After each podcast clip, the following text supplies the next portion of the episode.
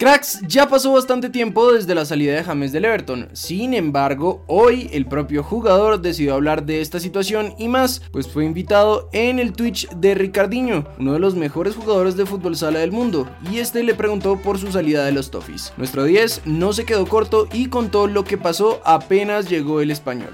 El primer día de pretemporada Benítez me dijo, tú ya estás mayor, tienes 30 años, yo prefiero tener gente joven, gente con jerarquía y que corra, así que búscate club. Yo le dije al gerente que en tres meses Benítez estaba fuera, yo algo de fútbol sé, yo ya estuve con él y es jodido, en tres meses hablamos, a los tres meses fuera y estaban últimos. Además, confirmó que su salida hacia la Liga de Qatar fue porque buscaba continuidad para mejorar su estado físico, pues ninguno de los clubes que lo querían en Europa podían pagar su sueldo, sino iba a jugar constantemente. Afortunadamente sabemos cómo siguió la historia y ahora James está en un excelente momento con el Olympiacos. Sin embargo, las cosas no se quedaron ahí, pues James también habló de su salida del Real Madrid y de cómo el presidente no lo dejó que se completara su llegada al Atleti. Tenía la opción del Atleti, un club bueno, estaba todo listo, iba a estar más cerca de mi hijo, estaba en casa, así que quise irme y ahí fue cuando Florentino Pérez no me dejó salir, prácticamente me ha jodido un poco. Y como si faltara, también aprovechó para hablar de los roces que tuvo con Reinaldo Rueda por su no convocatoria a seis juegos con la Sele. Con el entrenador tuve un roce, no fue nada grave, pero no fui seis partidos y en esos seis hubiera podido hacer algo más. Fue muy injusto, pero en los últimos cuatro partidos estuve y no hemos podido hacer las cosas bien, pero si me va a quedar esto siempre, que si hubiera estado en esos seis partidos hubiera podido hacer algo más. ¿Ustedes qué opinan de esto, cracks? Los leemos en los comentarios.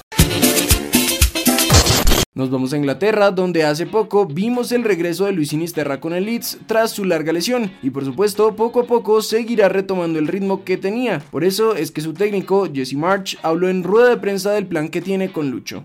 Acabamos de tener una reunión individual con Luis y hablamos sobre los diferentes desarrollos en los últimos meses. Físicamente tenemos que aumentar su forma física con seguridad, jugar el sábado, eso es lo mejor para él, minutos de partido.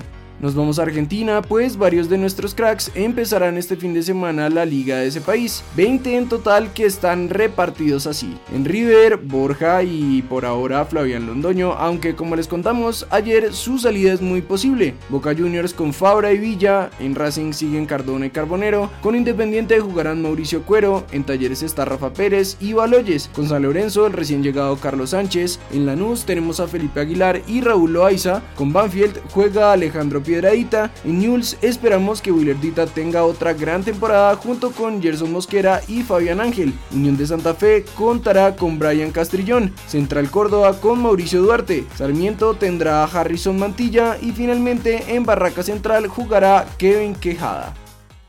Luego de una semana en la que los jugadores, directivos y cuerpo técnico del Pasto estuvieran encerrados en Perú por la crisis política que vive ese país, anoche por fin regresaron a casa. El club se quedó atrapado en Arequipa en medio de las protestas, por lo que la Fuerza Aérea Colombiana dispuso de un avión para realizar un vuelo humanitario que los llevó hasta la ciudad de Cali. Esta situación obligó a la Mayor a aplazar los dos primeros partidos del club, así que los juegos que tenían contra Millonarios y Alianza Petrolera se programarán para después. Para terminar, los dejamos con lo que ocurrió anoche en la rueda de prensa del Huila después de perder contra Unión Magdalena, cuando el Dair Cantillo no se percató que los micrófonos estaban abiertos y se le escuchó decir. La cagué, la cagué. ¿Con de Palomino? Sí, Es difícil marcar a Palomino. no tanto eso, me descuidé un segundo. Con estas fotos, el Junior presentó su nueva camiseta. Aunque sigue trabajando en su recuperación, los hinchas del Liverpool le hicieron este mural a Lucho Díaz.